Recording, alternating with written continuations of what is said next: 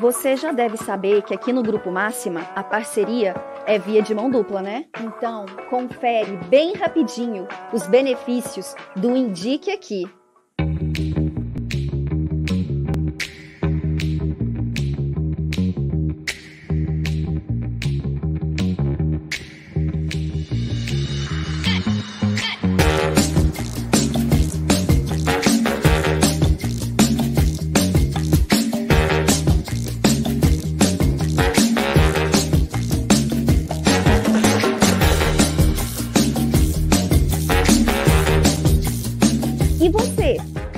Esperando o quê para começar a indicar? Preencha o formulário no nosso site para garantir sua participação. Simples assim.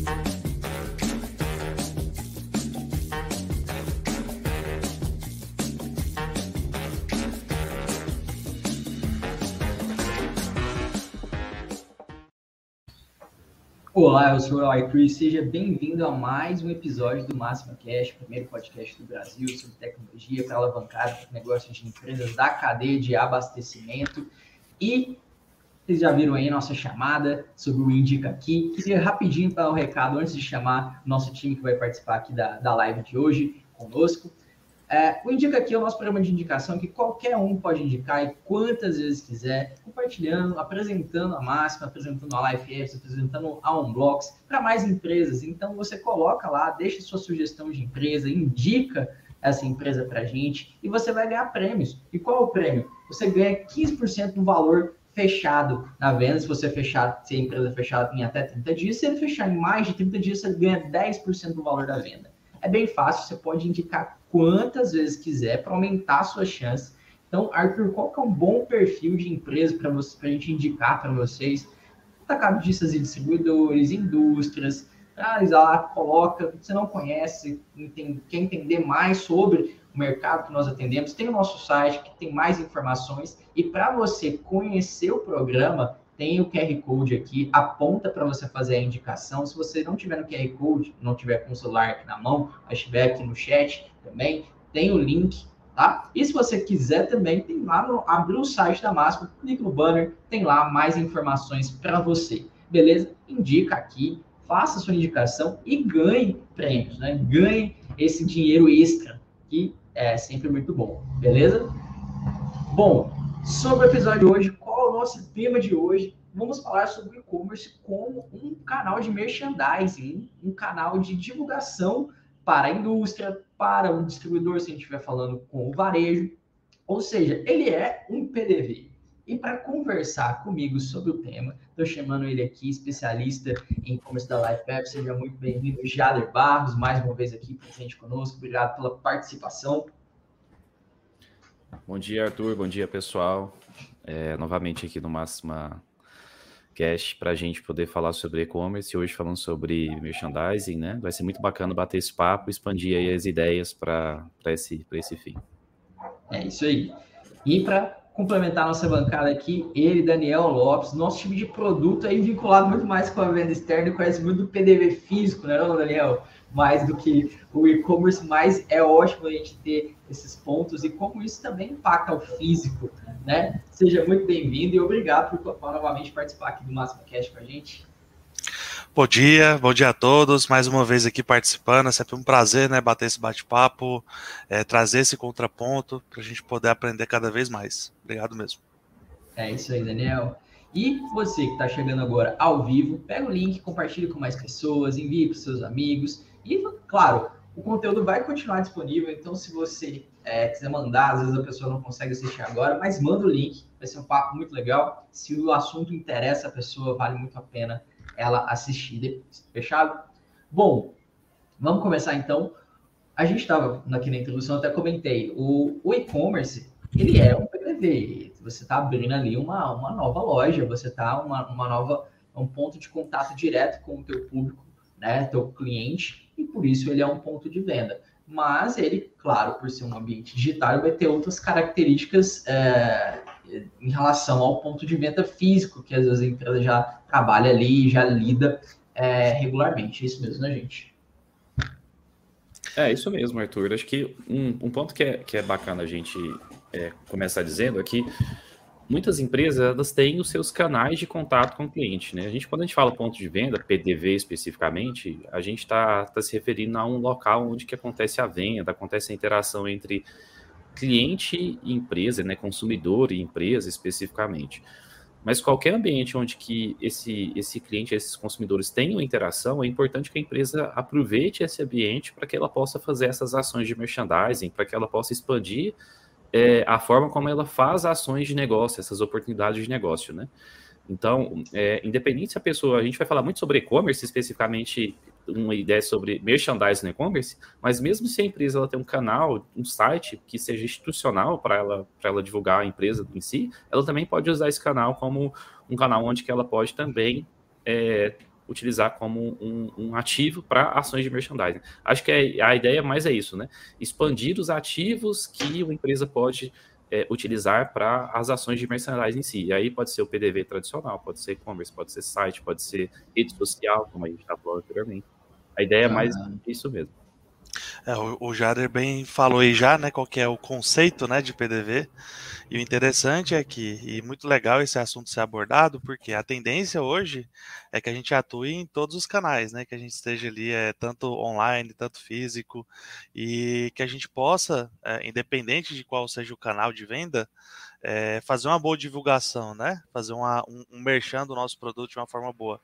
Então a ideia aqui é mostrar que sim, dá, dá para fazer isso, independente do canal que estou atuando, e o interessante é que eu esteja atuando em todos os canais e seja omnichannel, né? É, é isso aí. Quando a gente fala aqui, até trazendo um pouco do, do da, da pauta em si, né, do, do tema que a gente colocou, vinculou com a indústria.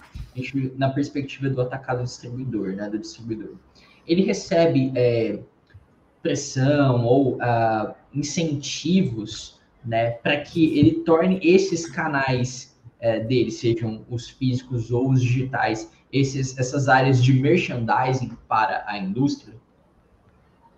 Ah, com certeza. É uma coisa que é muito comum aí na, no físico, né? Falando aqui um pouquinho da, da, da parte física, é que quando eu estou trabalhando com determinada indústria, tá? Até a forma que eu exponho esse produto, a forma como ele vai estar tá lá no meio físico, é diferente. É, vou dar um exemplo aqui bem simples, acho que todo mundo vai lembrar aqui. Quem nunca entrou no mercado e viu uma, uma exposição de uma câmara refrigerada da Red Bull em formato de latinha, né? Então eles acabam cedendo essa forma de, de expor o produto né? Até porque isso é uma, uma forma de, de você identificar e todo cliente vai saber que ali tem aquele produto, ele vai conseguir é, comprar ali só, já vendo a, a câmara refrigerada, já vai saber que o produto está ali. Então, uhum. isso é uma uhum. forma interessante que as indústrias utilizam para poder identificar os produtos dela, né? É, um, um, complementando o que o que o Daniel falou também, né? É importante dizer que nesse, nesse mercado, o mercado de distribuição, e é onde envolve indústria, distribuição, atacado em si, né? Que, que é o mercado que a gente muito discute aqui, é, existe uma concorrência muito grande entre produtos de um mesmo segmento. Ou seja, uhum. para um tipo de, de demanda do mercado, eu, eu tenho várias formas, que eu, vários produtos para atender. E aí, obviamente, a indústria ela procura fazer essas ações para que ela possa melhor positivar o produto no mercado. Então, já que, por exemplo, no caso de uma de um, uma, uma, indústria que faz ações com a distribuição e a distribuição faz com varejo lá na ponta, que é onde a gente, cliente final, compra, ela pensa nisso, ela pensa, quanto mais eu positivar meu produto com esse meu parceiro lá do PDV, onde os clientes estão, melhor uhum. minha marca vai ser posicionada, é bem provável que eu vou ter melhores resultados nas vendas, e obviamente é isso que todo mundo procura. Então, há esse interesse porque tem uma concorrência. Então, essas ações, elas, elas são benéficas para a distribuição, benéficas para o varejo, né, que obviamente vão ter essa possibilidade de fazer é, é, essas parcerias, mas para a indústria é muito importante porque, assim, é uma concorrência muito grande. E mais do que isso, né, aí a gente pode até falar, Arthur, depois a gente já até falou em outros, em outros Máximos Cash, brand mesmo, né, fazer essas Sim. ações para melhorar a marca, crescer a marca, é, então, é obrigatório no sentido de que é, é, é importante para o final da venda em si, mas é importante também para a marca se consolidar, crescer, né? Tem todo esse uhum. fator também agregado. Com certeza. E na perspectiva, por exemplo, de um, de um distribuidor, ele, por exemplo, que está iniciando num, num, canal digital, canal online, assim, num, num, num, fluxo de loja, né? Mesmo onde pessoas estão ali caminhando né, pelo, pelos corredores do seu site, né, pelas seções do seu site, navegando, justamente para é, e, e, você se destacar dentro desse esse número né, de, de, de marcas, esse grande número de marcas, essas linhas, são linhas é, é, longas, né, são extensas, né, você tem uma, uma família inteira de produtos, ou se não, é, muitos concorrentes, né, como a gente falou, principalmente no atacado ali, né, vai ter muita variedade, é, você ganhar esse destaque, né, Jader, e até comprovar para as pessoas, né, pro, no caso, para o seu fornecedor ali, para a indústria que você faz seus acordos, quantas pessoas passam ali pelo, pelo teu site, quantas pessoas às vezes compram de ti regularmente, e, e que você também já traz um pouco desse lastro que você tem do físico. Poxa, eu sou um, um, um distribuidor importante nessa região daqui. Então, cara, uhum. confio aqui nesse novo canal, né? Que às vezes gera um pouco de, de desconfiança, né? Incerteza, né? Por às vezes estar tá entrando no ambiente digital, né? Não, Arthur, e uma coisa interessante aí na, na sua fala que, que me veio aqui à cabeça. Quando a gente sai de casa para ir para um PDF físico, né? A gente já saiu de casa, já teve toda essa locomoção, chegou lá. Então, assim, a gente vai se esforçar mais para encontrar um produto. Até muitas é, estratégias são voltadas para isso. Eu coloco o produto que mais sai, que eu sei que a pessoa vai comprar no final, no fundo do, do meu PDV, para ele poder passar por todos os produtos e poder pensar ali, ter a possibilidade de levar algum outro produto. Agora pense o seguinte: quando eu passo isso para online, apesar de ser um PDV, mas é um PDV online, eu estou a um clique de mudar de, de onde eu estou comprando para outro lugar.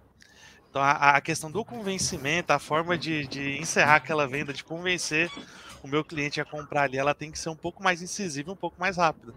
Porque diferente do que é, eu fui lá e me desloquei, já estou lá, é eu pegar e clicar no X aqui, fechei esse portal, vou para outro portal de venda e realizo minha venda em outro lugar. Né? É interessante a gente pensar aí nessa forma também.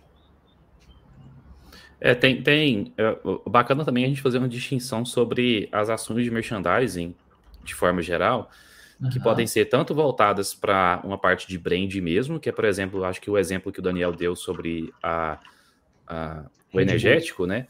que é muito ligada mais a uma parte de brand, até porque às vezes é, aquilo lá você não vai interagir a ponto de você poder comprar, às vezes é mais para estar lá mesmo, né? Ou tem, você também pode ter o um exemplo como esse, né? Que eu tenho, por exemplo, uma ação de merchandising, um produto que está dentro do meu processo de compra, que aí eu posso interagir e aí ter a conversão de venda em si. A indústria, ela procura fazer essas duas ações. Vou dar um exemplo, por exemplo, de uma ação que ela não é tão pensada para venda, mas ela, é ela, ela, ela é pensada lá no início, por exemplo, da introdução de um novo produto. Vamos supor que a indústria está introduzindo um novo item, ela quer apresentar esse item para o mercado. Às vezes ela faz só uma comunicação ali nas gôndolas, né? Por exemplo, um produto que está relacionado a outros itens, mas ele não está disponível, mas ele começa a divulgar, fazendo algumas ações, né? A gente uhum. tem é, é, no marketing a gente aprende muito isso, né? Sobre aonde que a gente pode. as formas como eu utilizo essa, é, é essa comunicação dentro do né? merchandising, na exposição. Então a gente tem essa forma de merchandising, essa forma de ação, que a proposta é que talvez esteja mais voltada para a parte de branding, de comunicação da marca com os consumidores, aí é, é, é quase como no início do processo da venda. Uhum. E a gente tem, tem de fato essa que, eu, que o Daniel disse, né? Em relação da parte da, da conversão em si, que lá no e-commerce sim, né? Dependendo se eu estou pensando numa ação de merchandising para isso exatamente, é, pode tem, tem, que ser muito bem pensada se eu estou pensando em conversão. Um bom exemplo, Daniel, é, por exemplo, vamos supor que o cara ele ele ele está comprando um site e aí, lá no carrinho, na hora de finalizar a compra, eu tenho um banner, tenho uma comunicação oferecendo um item com desconto de uma marca específica. Se aquela comunicação não for bacana, é, o cliente passa direto, nem clica naquele link, não compra, a, a ação em si ela não vai funcionar. Uhum. Então, a forma como eu comunico, a forma onde que, no caso do e-commerce, né, onde eu coloco essa comunicação, como que ela vai interagir no processo de compra, assim como no PDV, né, que, por exemplo, é tudo pensado no caminho que o cliente passa, tem que ser, tem que ser mas, pensado mas é, também. É assim, minha experiência, né?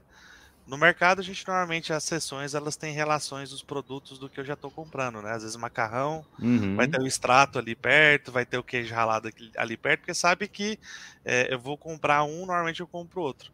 O que acontece muito ah, nas minhas experiências, e até como usuário, né? É, um, um, cliente utilizando um portal web, é, o que eles normalmente sugerem para a gente no final da compra tem relação com o que a gente está comprando também Né? Então, eles analisam tudo que a gente fez de compra no carrinho e aqueles produtos que eles já fornecem um desconto para aumentar a chance de conversão, né? Como você falou, já tem relação com o que eu estou comprando. Então aumenta ainda mais a chance de eu é, ver um produto daquele, colocar no meu carrinho e levar uma coisa que eu nem ia levar, né? Com certeza.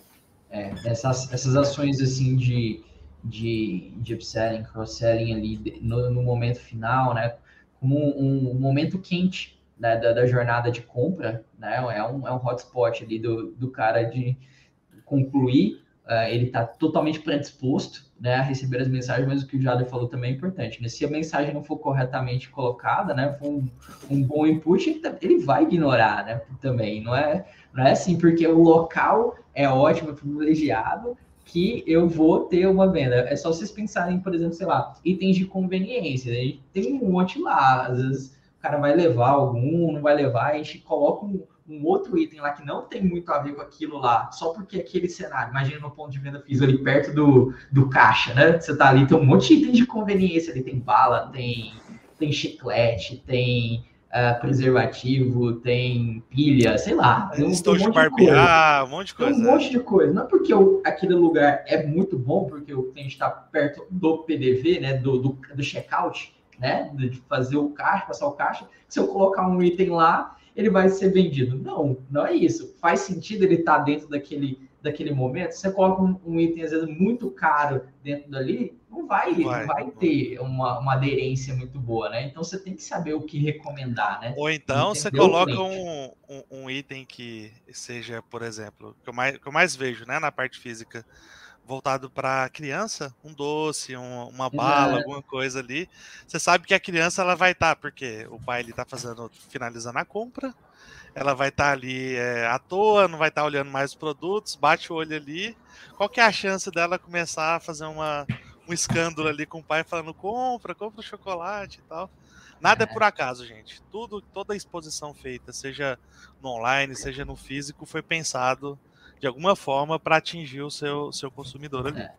É, e quando, e quando nós somos os consumidores, né, que vamos tirar ali, tem o, o B2B e o B2C. Eu vou pensar aqui no, no modelo B2, B2C, eu já vou até complementar com a visão muito do B2B como da Deco. Ah, nós, vamos usar uma, vou me, eu tô esse dia cansado, tô cansado pra caramba, final do mês, eu, né, eu vou, tô fazendo as compras ali, quero me dar um presente, sabe? Você compra uma coisinha que é mais supérflua para você, sabe? Você abre e é, uma, é, é isso que entra nesse tipo de sugestão, né? Você se dá essa. Para mim, se você adapta de alguma maneira isso na experiência do, do B2B, talvez, sei lá, né, já com um desconto extra para adição de mais itens ou alguma coisa mais progressiva, né? Pode surtir um efeito similar. Poxa, já estou comprando, eu preciso repor, é uma mercadoria de alto giro, vou colocar mais itens nesse, nesse pedido, por exemplo, né? É, assim, se a gente for pensar no ponto de vista B2C, no, ali no varejo, né, a gente, enquanto consumidor, como a gente, como vocês estão falando, tem o um lado psicológico do que faz mais sentido para a gente no dia a dia e o que é comum. Por exemplo, um chocolate é algo que como comum, é coisa do dia a dia. Então, assim, quando eu estou passando lá e tem um chocolate que eu que eu gosto. Ah, nossa, vontade de comer chocolate, eu pego. O, o aparelho de guardiar né? mesmo. É. Tem atrito, né, na minha decisão. Sim, né? a, a, decisão é muito simples. Tem fator, uhum. assim, as ações de merchandising, pessoal, de forma geral, aí a gente talvez precisasse de uma pessoa especializada para ajudar a gente, no, no, especificamente no, nesse contexto, mas elas têm, uns fator, têm fatores psicológicos nisso, né? É, tem o, o, o, fator comercial da venda em si, mas ele tem um fator psicológico para influenciar no, como, como que a gente está interagindo ali naquele, naquele ambiente. Pensando em B2B, obviamente que eu não vou colocar um, um aparelho de barbear na hora que o cara está fazendo a compra. A compra é diferente, né? Porém, é, eu também tenho, eu tenho gatilhos que funcionam da mesma forma para que aquela venda possa ser melhor. Que querendo ou não, pessoal, se a gente for pensar muito bem no, no contexto de venda em geral, é, no varejo de distribuição, a venda em si, ela acontece e aí às vezes as pessoas compram só o que ela quer. É só quando ela compra o que ela não quer que é justamente onde que, que o, o, o, mercado ou o, o, varejo, o atacado, ele ganha dinheiro. É, por exemplo, naquele chocolate que ele vende, que ele tem uma margem melhor de lucro e ali que ele consegue ter um lucro melhor. Então essas vendas, esses produtos são a venda complementar que ajuda a, a venda a ficar melhor. Inclusive as ações de merchandising são exatamente para isso, né? Muito, isso. muito, muito do seu fim é para isso. Já, por exemplo, no contexto do B2B, num site, por exemplo, quando o cara está fazendo aquela compra, escolheu todos os itens que ele quer, só quer aquele item. E lembra que no e-commerce B2B, né, numa, numa, venda online, o cara só vai comprar o que ele quer, diferente da venda tradicional, que o vendedor também complementa aquele pedido. É, a plataforma, o site, o ambiente que ele está, ele pode introduzir uma oferta diferenciada para que ele possa se sentir tentado a complementar o pedido. Vou dar um exemplo. Tem produto que é commodity, tem produto que o cara, quando ele compra, é produto que sai mesmo. Vamos, eu vou pegar um exemplo, um refrigerante. Refrigerante ele sai o tempo todo. Aquele cara, se ele colocar no PDVD, vai vender. Isso aí é, é, é, é normal.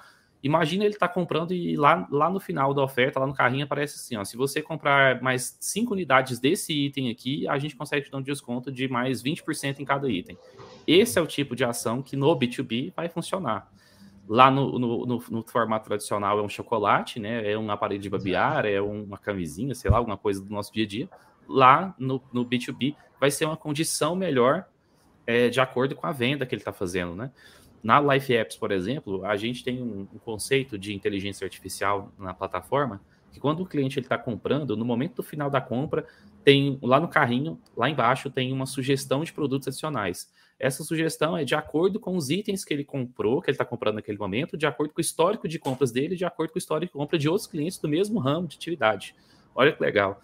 E aí a, a plataforma é, é, sugere produtos adicionais. E aí, isso assim, isso não é uma, exatamente uma forma de merchandising, isso é mais um, um, um, uma forma de, de melhorar a venda especificamente, né? Mas ela está dentro dessa ideia, é eu complementar e criar uma condição melhor de negócio para o meu cliente comprar e aí ele tem uma venda melhor, eu melhorar minha venda também. Acho que é bem por aí essa diferença, né? Acho que no B2B vai estar mais na condição, mais no desconto final, porque é para uma uhum. venda final mesmo, né? Ainda vai ter uma terceira etapa da venda. É diferente do B2C, que está mais ali naquele, nesse formato de, de um produto adicional que eu preciso no meu dia a dia. Ou, assim, mas mesmo que não seja, seja uma estratégia para venda em si, não merchandising, o, o final ali é atingido, porque querendo ou não, qualquer um dos dois, o que, que você quer? Você quer vender mais. No final, é esse o objetivo, né? Que, que a gente faz uhum. tudo isso. Né? Uhum. Um outro ponto aí interessante, Jader, que, que eu tenho certeza que, pelo que eu conheço das ferramentas da Life Apps, também é muito presente, é a questão de toda a experiência que o usuário tem ao navegar no próprio, no próprio portal, né? Seja B2B, seja B2C. Porque uhum. eu, como usuário, quero entrar num lugar onde as, a, o, tudo que eu, que eu quero fazer, seja procurar um produto, seja é, adicionar produto, seja procurar pro, as promoções, seja finalizar a venda, tudo seja muito intuitivo. E a uhum. chance de eu é, voltar nesse mesmo local, né, ter essa recorrência de venda lá é muito grande. Então, eu tenho certeza aí que, que nesse ponto, pelo que eu, que eu naveguei, eu conheço a parte da Life Apps, isso também é muito presente, né? Com certeza. A parte é. da, intuiti da de deixar o ambiente intuitivo, fácil de comprar, ele é tão importante como no PDV, né? No PDV a gente tem todo esse contexto mais mais abrangente, né? Pela, até pelo histórico, né? Que existe pontos de venda, a forma onde que compra. No e-commerce também funciona da mesma forma. A gente tem que pensar em todos os detalhes dentro desse processo de compra, interação do cliente e deixar da forma mais intuitiva possível.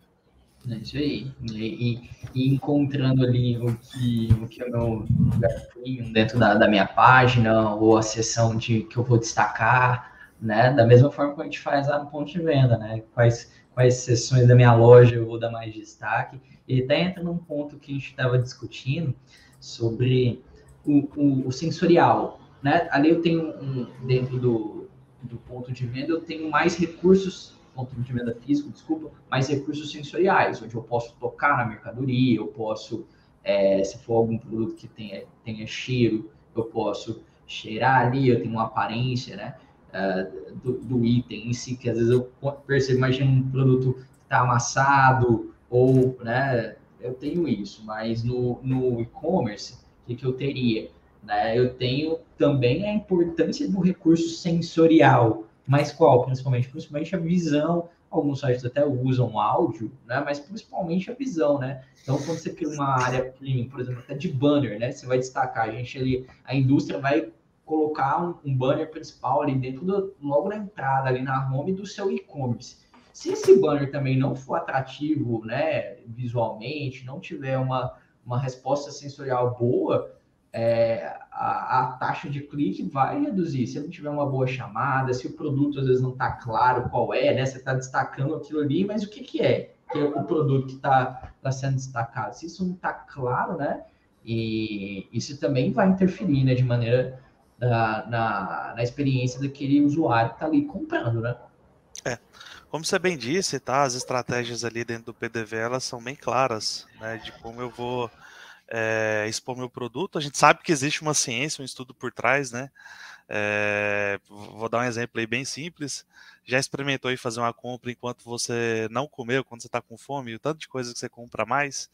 Então toda toda essa parte é, sensorial ela atinge muito o, a pessoa, o consumidor que está ali é, é, no PDV, né? Então, seja no toque do produto, seja no cheiro, é, muitos promotores, né, fazem essa, é, aquele tipo de divulgação onde eles colocam um pouco do produto para você degustar, seja um café, seja uma bolacha, seja alguma coisa ali que é, é, é interessante para o consumidor experimentar, para conhecer, para dar uma chance, né, para aquele produto. Então, assim, é, temos, é, a gente dispõe desses recursos quando a gente fala do PDV físico. Quando a gente vai para o PDV é, online, né, a gente é, sabe que alguns desses recursos eles não estão disponíveis, porém outros eles precisam ser ainda mais aguçados. Quando você, por exemplo, vai é, colocar a imagem de um produto, essa imagem ela tem que representar bem aquele produto, tem que né, mostrar ali as qualidades daquele produto que vão convencer o meu, o meu consumidor ali a levar aquele produto.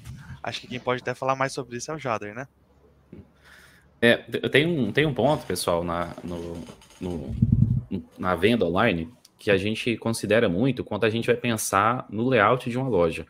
Porque assim, a, a, quando, eu, quando eu falo loja, é loja online, né? É, uma loja em si, pessoal, ela tem o que a gente chama de wireframe, é como se fosse o esqueleto dela, é onde que é a composição das informações numa página. Assim como num PDV tradicional, numa loja física, onde que eu penso onde vai ficar minhas gôndolas, onde vai ficar o checkout, no site a gente também tem isso, e aí está mais ligado a essa coisa de wireframe, da página em si, onde fica o banner, onde fica essa coisa toda. E aí, uma coisa que é bem legal no, no, no, digital é que a gente tem várias formas de interagir entender como que os nossos clientes estão é, é, interagindo com essa página em si. Tem um, um, um, tipo de análise que a gente costuma fazer, Arthur e Daniel, que chama análise de heatmap. Essa análise de heatmap é, é, é uma análise de calor aonde o mouse passa mais na página. O que, que isso quer dizer? Quando a gente acessa uma página e a gente vai navegando por ela, é, o nosso mouse ele vai mexendo e ele às vezes ele fica parado em um ponto. Quando ele fica parado é porque o nosso ponto de atenção está focado naquilo. Então, é, o, olha para vocês como que é legal essa, essa análise e é legal para uma pessoa, um, para quem gere um e-commerce, porque é o seguinte, vamos supor que meu wireframe, eu pensei em wireframe certinho, onde que fica o banner, onde fica as ofertas, onde fica o botão de carrinho, onde fica o botão comprar, o nome do botão, porque é, a, a, o, o, ambiente é diferente, mas eu penso de forma igual, pensando na venda, pensando na conversão, né? Uhum. E aí a análise de heatmap, ela dá, por exemplo, olha, nossa, a maioria dos meus clientes, quando eles estão acessando o site, eles estão mais olhando para o lado direito. Então, naquele lado direito, é onde que eu tenho calor maior. Esse heatmap é o mapa de calor, né? Então, eu consigo ver que no lado direito eu tenho uma atenção maior dos meus consumidores. Então, qual que é a minha lógica? Eu vou colocar a minha comunicação mais voltada para esse local onde que tem mais atenção. Ou eu vou colocar, por exemplo, alguma coisa onde que ele possa interagir, se eu estou querendo uma venda, ou se eu estou querendo interação ali nesse formato. E aí eu vou estar sempre analisando esse mapa de calor para entender se dentro do que os clientes estão acessando e consumindo na página, à minha disposição esse wireframe seja adaptado para isso. Então, é bacana, né, que é, assim como no PDV que a gente vai mexendo gôndola, vai mexendo checkout, vocês podem ver, por exemplo, que vários supermercados, né, eles mudam isso com o tempo, né, muda lá onde que está um produto para outro, para ter essa interação, no site é a mesma coisa, só que no site, né, numa loja online, a gente consegue fazer isso com mais rapidez, né, porque eu posso mudar disso de um dia para o noite, se não funcionar eu volto, é bem, é bem mais, bem mais dinâmico. Exatamente, exatamente. Você tem que uh, entender de fato onde estão as áreas de maior atenção do seu, seu público, né? Para aí sim uh, usar e até, né, Jader, uh, mostrar ali para para os seus fornecedores, para onde você vai fazer alguma coisa, onde você vai negociar, às vezes, alguma, algum tipo de espaço, né? E aí você pode até trazer aquele conceito do broadside que você, você trouxe, que estava contando uhum. para a gente, para mostrar, cara, isso aqui é uma área ó, que é relevante dentro do meu e-commerce, como se fosse uma área, um, um banner aqui, eu tenho sei lá, três áreas de banner dentro do, da minha página. Essa área aqui, ó, é a mais cara. Se você quiser fazer uma ação e colocar alguma coisa sua aqui, a gente pode negociar. Aqui é onde eu tenho a maior chance de ter um resultado para você. Essa outra já é menor, tem menos, o público não chega até esse nível na página, geralmente, né? E aí você uhum. consegue gerar esse, esse convencimento, né? Consegue gerar esse, esse insumo para você negociar e falar com o seu fornecedor também, né? Exatamente. Tem, tem um fator aí que o Daniel falou anteriormente sobre, por exemplo, no site eu preciso ter imagens melhores, né? É, um, um, tipo de, de ação de merchandising que é muito comum, a gente falou sobre banners, né? Então, quando o cliente acessa o site, tem os banners, e aí eu posso ter diferentes tipos de banner. Esses banners, eles podem ter número X de interação, porque, por exemplo, no caso do e-commerce, é mais fácil mensurar a interação do cliente. E, por exemplo, ó, esse banner aqui ele é maior e ele é mais caro, mais caro, né, para você ter essa parceria, porque eu tenho mais interações aqui, o tamanho dele é maior, os clientes uhum. enxergam ele melhor. Mas, por exemplo, uma das coisas que é mais comum em merchandising para um ambiente online é, por exemplo, na tela de um item. Ou, por exemplo, na tela de uma categoria de um item. O que, que eu estou querendo dizer? Quando o cara clica num produto, vamos supor que ele está comprando aquele energético que a gente falou no começo. Ele clicou e aí quando ele entra naquela página, pode ser que aquela página seja customizada para aquele item. E aí quando a gente fala customização, não é só uma imagem melhor, mas é toda uma, uma informação institucional da marca, tem todo tem toda uma disposição do produto, tem uma descrição daquele item que é obrigatório no e-commerce para que ela que ele, o cliente inter, interaja com o item. Na verdade, tem toda a comunicação pensada para aquele ambiente online. Isso para uma tela do produto. E aí, quando a gente fala de categoria, tem o que a gente chama no, no, no, ambiente online de hot site, né? Aí a gente, quando a gente fala de hot site especificamente, a gente pode, não precisa falar de e-commerce, pode ser qualquer um, mas esse hot site, por exemplo, é uma página detalhada de alguma ideia específica. No caso, por exemplo, de uma categoria, imagina o cara colocando lá energéticos. Aí, quando ele clica energético, tem toda a comunicação para Red Bull, da marca específico, né? Então, é uma forma também de vender. No online, a gente pensa nisso, é, é bacana pensar nisso, porque eu posso ter N formas de, de oferecer essas possibilidades para o meu parceiro. Assim como no PDV, quando o cara, por exemplo, entra no açougue aí pode ter uma marca lá específica, toda com a comunicação toda daquela marca no site também. Se eu entrar lá, por exemplo, energético, pode ser que esteja permeado toda a comunicação daquele meu parceiro, mas eu posso uhum. ter outros produtos também. Mas fica claro para o meu consumidor é. final que a parceria é com aquele parceiro. Exato, exatamente. Não, no, o mais próximo disso no mercado é quem nunca viu, às vezes, uma ilha né, de, um, de um produto. Exatamente. Você passa ali e aí apesar daquela, daquela sessão ser de um determinado produto, eles fazem toda uma, uma arte ali no meio, né? De, do produto, Sim. expondo ele, fazendo às vezes um castelo do produto. Então, uh, fica bem claro ali que o cliente ele teve um investimento para ter aquele espaço, para ter uma exposição diferente do produto dele, né? É bem, bem nesse sentido mesmo. Exatamente, exatamente. Boa, boa, boa comparação, né? Então, é, todo mundo já, já viu essa experiência, já passou por essa experiência mesmo dentro do, do mercado, e é, e é realmente assim, né? Às vezes a parceria está ali, só que a gente está tá sendo é, exposto de uma maneira distinta, né? Ah, eu até estava comentando já, eu acho que vale, vale você trazer aquele conceito do broadside. Ah, do, do broadside. broadside é, porque eu acho que é, é legal para o pessoal entender as possibilidades que existem, qual que é o pensamento, às vezes, do, de uma marca quando ela, ela, ela vai pensar aí nas ações de, de marketing, né? O merchandising está dentro ali da estrutura uhum. de marketing, né? Mas quando ela vai pensar né, nessa, nessa estrutura de, de, de marketing, o que, que ela, ela, ela, ela visa é, para a dispersão disso em vários canais, né? Exatamente. É, vamos, vamos, acho que é bacana de contextualizar como que a indústria, claro. ou no caso a distribuição, pensa quando ela procura fazer esse tipo de ação com o um parceiro, né, na ponta.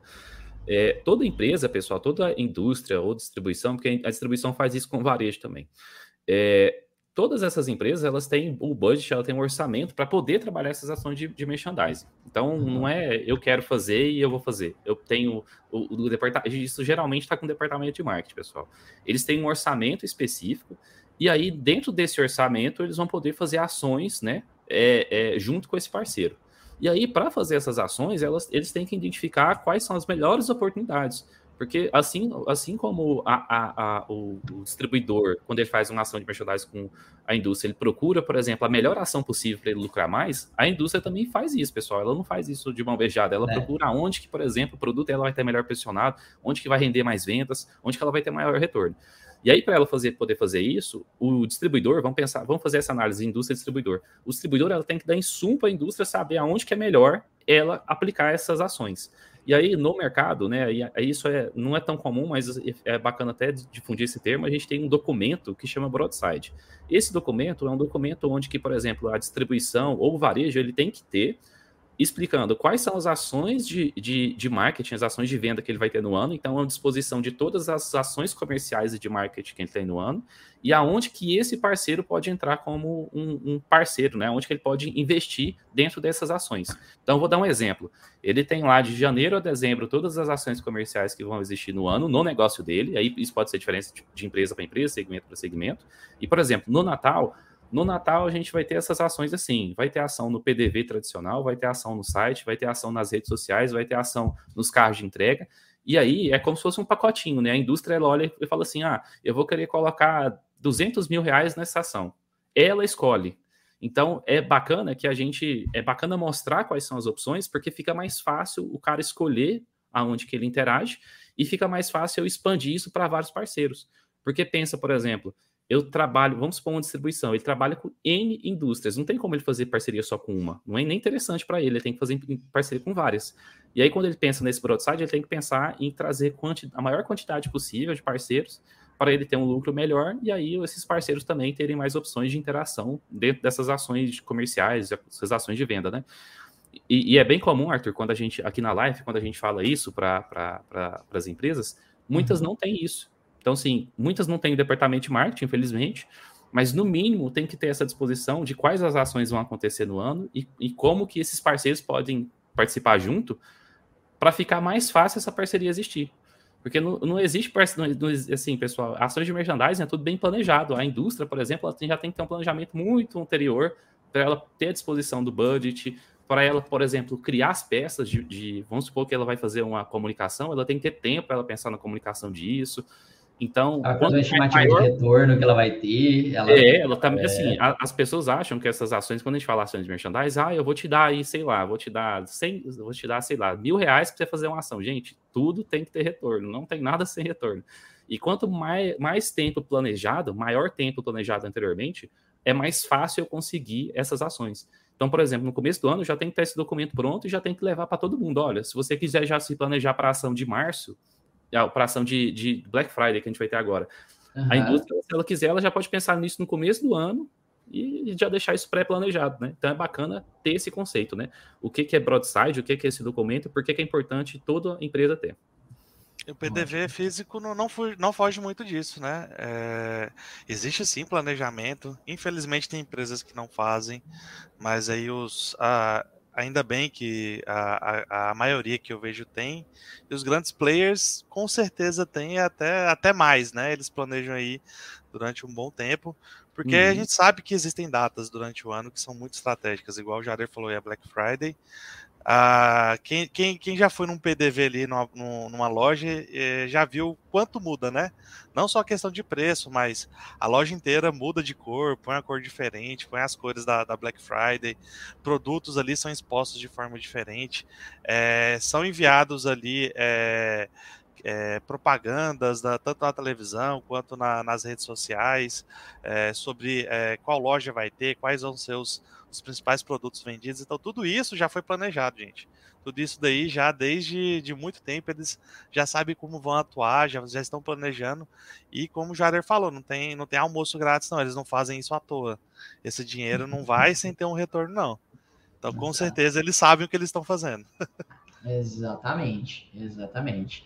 É, e, e, e, assim, as ações acontecem, né, Jário? O que, o que a maior parte que eu acho que não tem é essa organização de criar a uhum. documentação, o documento, né? O pessoal às vezes vai fazendo ações, ah, não, só que é muito. Uh, ah, tem uma oportunidade e acaba fazendo, né? Não é algo planejado para pensar em como ter, um, ter resultados mais constantes, né? E, e, e de fato ter um, um retorno financeiro também para si, né? Só é só fazendo de última hora não vai adiantar, né? Olha, eu vou falar para vocês que pela minha experiência, trabalhando com merchandising, trabalhando com comunicação e marketing, que é a minha área de formação, é, quando isso acontece de forma planejada, o que acontece é mais oportunidades com mais parceiros e, e ações mais recorrentes. E aí, assim, né, eu vou ter muito mais oportunidades, porque isso já está pré-planejado, como a gente falou, por exemplo, o Broadside é um documento anual, então já tem que estar com isso tudo pronto para o ano. E aí pode, pode, pode ter mudança? Pode, mas já é pré-planejado para o ano inteiro. E é, e fazer aí, reservas, né, no, nos espaços, né? Então, tipo, é, e, e até você consegue tudo. até convencer outros a partir das reservas. Olha, concorrente seu já reservou. Não, é, é, eu já tive a oportunidade, assim, por curiosidade, de, por exemplo, chegar no Natal, que é uma, era uma data até no passado, isso há quase 10 anos atrás, pessoal. Era uma, é, talvez era a melhor, era a principal data do, do, do varejo nacional, né? Uhum. E lá, pessoal, era tão concorrido, né, dentro do contexto que eu estava, que chegava um ponto que, assim, eu tinha, eram, eram por cotas, né, que os parceiros podiam participar, e aí chegava no meio do ano já não tinha mais cota. O que que tinha que pensar? Ou eu abro mais oportunidades, ou procuro mais formas que parceiros podem entrar, ou eu, por exemplo, é, começo a expandir, é, é, expandir quantos parceiros podem participar, mas a participação ser menor. Ou, ou, seja, por exemplo, eu tenho lá, por exemplo, um banner. Esse banner, um parceiro já quer, ele vai participar o ano inteiro. Mas, por exemplo, daqui a pouco eu vou ter que pensar em banner semanal, não banner mensal para a campanha. Ou vou pensar em banner diário. Então, quando tem essa, essa organização, essas ações elas acontecem mais frequentemente e com mais parceiros. E aí, pessoal, é, é, é, falando por experiência e por curiosidade, quando isso acontece da forma bem feita, a empresa em si, a empresa que ela está criando essas ações e que ela está se beneficiando é, da parceria, ela lucra muito mais do que só na venda. Ela lucra, por exemplo, é, em, em, em, parceria com a indústria, a ponto, por exemplo, uma curiosidade. É, uma empresa que eu trabalhava, ela fazia, ela fazia, ela era o varejo, ela fazia parceria com a, com a, com a distribuição. As ações com as distribuições com a marca específica foi tão boa que a, a, o varejo começou a comprar depois direto da indústria porque a ação era tão, era tão bacana que a indústria percebeu essa oportunidade e aí criou esse elo, né? Varejo direto com a indústria. Não acontece isso, né? Então, essas ações de merchandising, elas ampliam muito a forma como as coisas podem acontecer dentro do meio da distribuição, né? dentro do meio de, de abastecimento. É, é, é bem bacana quando isso acontece de forma organizada. Interessante, interessante. Eu, eu, posso trazer um outro assunto aqui, talvez que a gente não, não discutiu? Claro, é, claro. É, tava pensando aqui o, a questão das gerações, né? Hoje em dia a gente tem a, a, a parte online muito presente, né? A gente vê a, uma cada vez crescendo mais, né? O acesso as compras online, né? Seja elas aí por, por aplicativo, seja ela pelos portais de vendas. É, na visão de vocês aí, tem uma diferença de geração que consome em cada, em cada tipo de, de local, por exemplo, uh, existe uma geração que consome mais online, existe uma geração que consome mais a parte física, que ainda prefere ir lá, tocar nas coisas, fazer essa, essa compra olhando para o que ele vai comprar mesmo. É, existe essa, essa diferença aí na visão de vocês? É, é. Eu, eu, eu, assim, eu acho que depende muito, é uma análise que tem que ser muito cuidadosa, porque esse dispositivo aqui, está na mão assim de milhões e milhões de brasileiros, por exemplo. Então, às vezes, a, a, você falou sobre o smartphone, a presença do smartphone, só que o que se busca a partir desse esse equipamento, né? A compra online é o maior fim. Eu acho que o crescimento da compra online vem, vem, vem se mostrando aí uh, extremamente relevante nos últimos, nos últimos anos, né? Desde antes até do, do período pandêmico sabe? Então, já vinha em crescimento. E o, smartphone, o acesso à internet em mais lares, e digo, às, vezes até a rede móvel, né? Às vezes não tem o Wi-Fi, mas tem a rede móvel, é, vem, vem ajudando nisso. Sobre a diferença geracional, né? Por exemplo, uh, uh, eu acho que depende muito do segmento. Eu vou dar um exemplo aqui das compras de mercado, né? As compras do que a gente faz ali no supermercado. Uh, meus pais, eu conheço outras pessoas que são ali, poderiam ser encaixadas na geração X, né? Vamos pensar ali em geração X antes dos millennials, né? Okay. Então, acredito que nós aqui somos todos os três millennials, né? Sim. Acho que nós três somos millennials aqui. Inevitavelmente, sim. Né? Então, eu acho que é, costuma-se sim fazer compras presencialmente, fisicamente. Justamente você falou um ponto interessante o ato do toque, o ato de conferência, sabe? Porque nem sempre tinha assim, uma disponibilidade de mercadoria tão grande, é, eles não tinham esse acesso inicial à internet, não conviveram com isso desde o início. Então, a, o gap de adaptação e também de, cara, eu preciso checar o produto, está muito. Né, porque eu preciso confiar que aquilo está válido, que aquilo é de verdade e que eu não vou ser passado para trás. Sabe? É então... É, porque as estratégias elas são pensadas também no, no público que ela está atingindo, né? Então, até essa, esse pensamento ah. que a gente está tendo aqui agora, Uh, não, a, gente, não é inocente, a gente sabe que eles pensam dessa é, forma também, né? E cada, cada marca, cada produto tem o seu público-alvo, né? Então, dentro de um, de um ambiente, seja ele digital ou online, a gente for pensar no ambiente de distribuição, tem produtos ali que vão atender lá no, no consumidor final, né? Quando chegar lá para o consumidor final, é, vários tipos de público, né? Agora, por exemplo, uma decisão de um comprador. Por exemplo, eu sou o comprador do varejo, estou comprando do distribuidor. Às vezes ele está fazendo ali por, cara, é o trabalho, é obrigatório. Então eu tenho que aderir a esse canal e aí ele não, não vai talvez engendrar ali gostos pessoais e, e, e condições tão, tão íntimas como a gente estava discutindo aqui. Mas eu acho que sim, existe uma diferença direcional, assim, no, na, na decisão de compra pelo canal, né?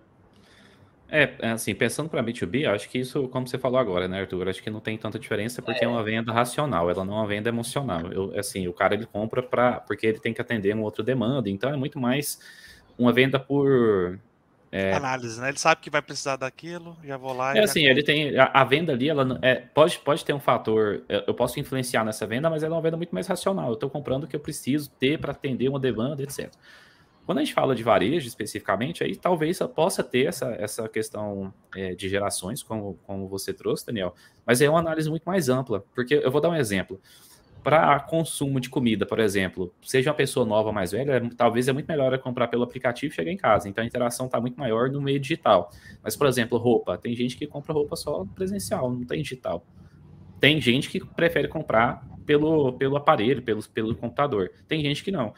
Então, isso é, isso é complexo dizer, porque hoje em dia, é, é, com a internet, com tudo que vem mudando né, na forma de consumo, independente se é consumo digital, se é, se é consumo presencial, está é, muito presente é, esse, esse modelo de, de interação e compra pelos consumidores, isso independente da geração.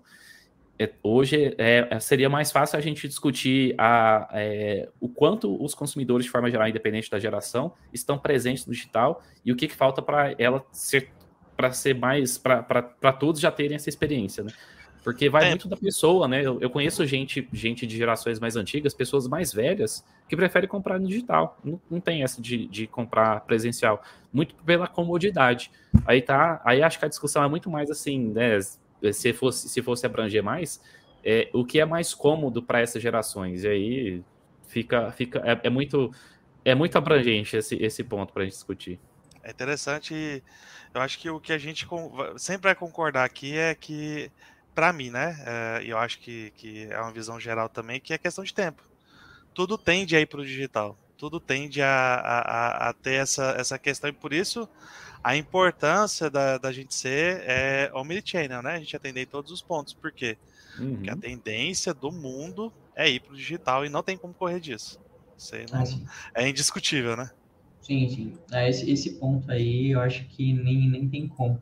E aí, uh, entra-se muito também no, numa discussão, por exemplo, a gente estava falando há pouco do smartphone, mas também, uh, tá, é um dispositivo com acesso à internet, mas aqui, da mesma forma, o notebook, o desktop é quantas vezes as compras estão aumentando em smartphone e reduzindo em desktops ou né, em, ambientes assim, qual lugar? Porque isso vai interferir, inclusive, ali na, nos tipos de mensagem que você quer oferecer para o seu público, né? Uma mensagem que usa uma tela menor ou tem experiências diferentes porque estão na, na mão, está na, proximidade ali, tem um formato.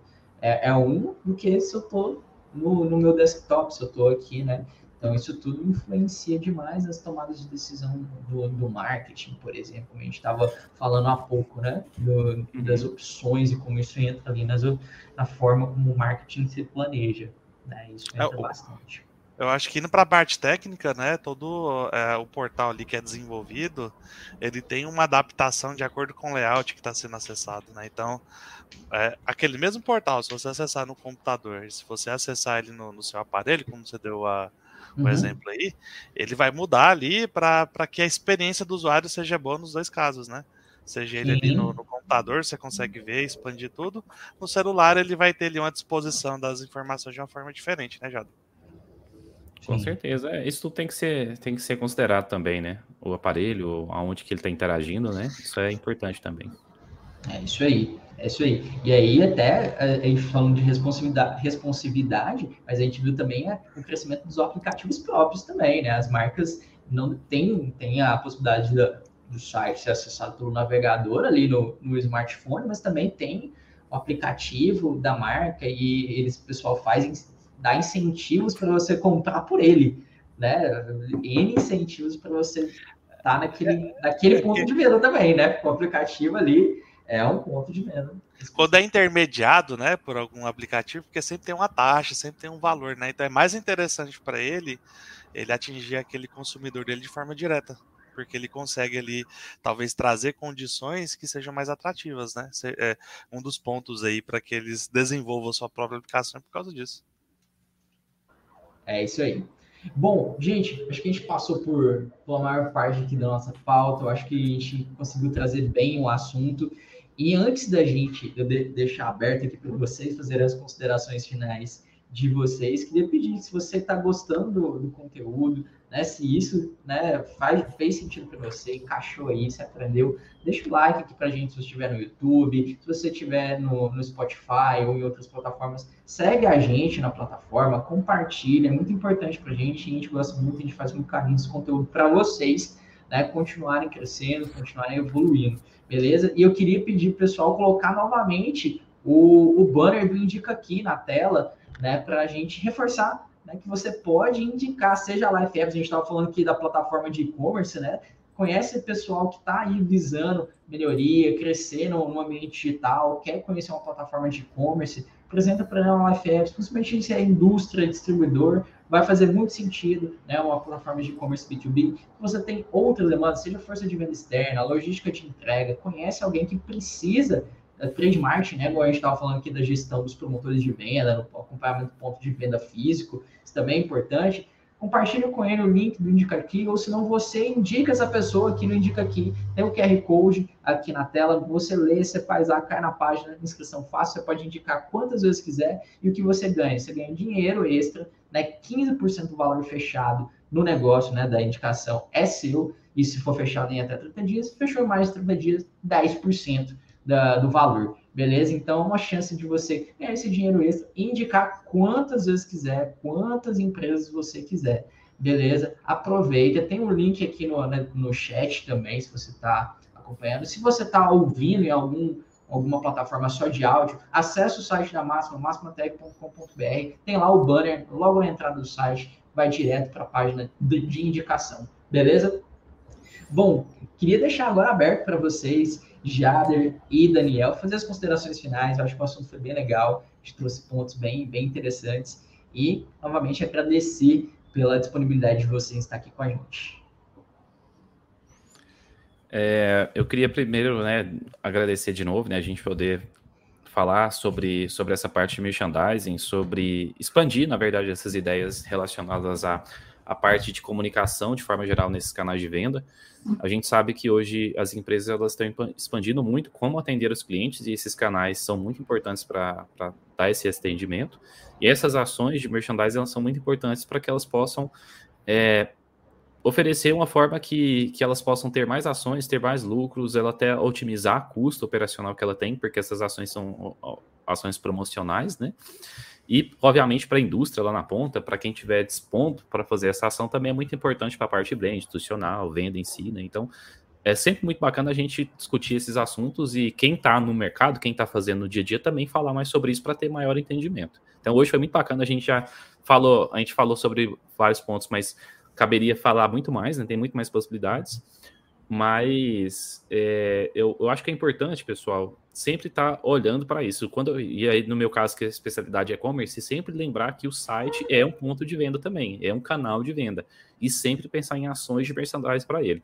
Lá no canal da Life Apps, a gente tem uma, uma videoaula minha antiga, Arthur, eu acho que, não sei se você lembra que a gente gravou, sobre como customizar o layout pensando em banners, pensando em como melhorar esse ambiente. Então, caso você tenha um site e queira pensar em, por exemplo, tipo de banner, tipo de comunicação, lá essa, essa, essa live que a gente fez também fala um pouquinho mais sobre isso. A gente tem outros máximos caches que, que falam sobre isso também. E é até um incentivo, né? A gente tem todo um, um, um, um, Máxima falando sobre vários assuntos e essa parte de merchandising, comunicação, marketing de forma geral, a gente já falou muitas vezes. Então, eu convido vocês a dar uma olhada nos nossos outros vídeos, caso você queira é, entender um pouco mais. Mas é isso, me coloco à disposição aí para quem tem um portal online, para quem não tem ainda, quiser entender um pouquinho melhor. Aqui na live a gente fala muito sobre isso e vou estar sempre à disposição para ajudar quem quer que seja. Quero agradecer, tá, por esse momento. É, é sempre válido a gente poder é, ter a, a, essa conversa, né, sobre a, as questões aí que estão mudando, as formas como a gente hoje trabalha, seja ela online, seja ela presencial, né. A gente já teve um, um, um Máxima Cash anterior falando sobre a parte de merchandising, né, o, o Arthur, juntamente com o Gessé, anteriormente. Então, assim, é, daria sim para falar muito mais sobre, é, entrar mais no, no, detalhe, assim. E é um assunto muito interessante e muito importante, tá? Seja ela para o canal online, seja ela para o canal físico, né? É, sempre atentar, estar tá presente em todos os canais, isso é muito importante deixar isso muito claro. E se você quiser, é, e, e, é muito importante, ter uma solução que te ajude ali na parte é, de acompanhamento do trabalho do promotor, tá? Lembrando, a gente também tem uma solução para isso. Pode me procurar, a gente vai conversar. E é muito importante é, ter esse acompanhamento e saber como fazer essa exposição de produtos, tá? Mais uma vez, muito obrigado, Arthur. Muito obrigado, Jader. E é isso. É isso aí, gente. Muito obrigado aí novamente. É, acho que o conteúdo foi bem legal. Não deixe de explorar realmente todo o nosso conteúdo. Acesse aí a, a, a Life Apps, seja no, no Instagram, seja no YouTube né? Busca lá por Life Apps, a gente está lá também. Busca pela Máxima nesses canais também. E se você quiser, dá uma olhada em todos os outros Máxima Cast que a gente já fez. Tem mais de uma centena de episódios aqui para ajudar vocês em vários assuntos: e-commerce, é, é, trade marketing, logística, gestão do armazém. Tem muito, muito conteúdo para ajudar vocês. Então, tenho certeza que vai ter um conteúdo que vai se encaixar aí no que você vive hoje. Né? Então, dá uma passada, seja aqui no YouTube, seja no Spotify, seja no Google Podcasts, Apple Podcasts, várias plataformas que a gente se encontra. Então, dá uma passada por lá e, e uh, compartilhe, tá bom? Peço que você compartilhe, mande para mais pessoas, manda pelo menos para um amigo, né? Ou para uma pessoa do, do, do, do mercado, né? Que você trabalha também na área, é sempre muito importante para a gente a sua divulgação, o seu apoio, tá certo? Muito obrigado a todos que acompanharam a gente, que estão escutando depois. E até o próximo episódio do Máxima Cash. Valeu, galera.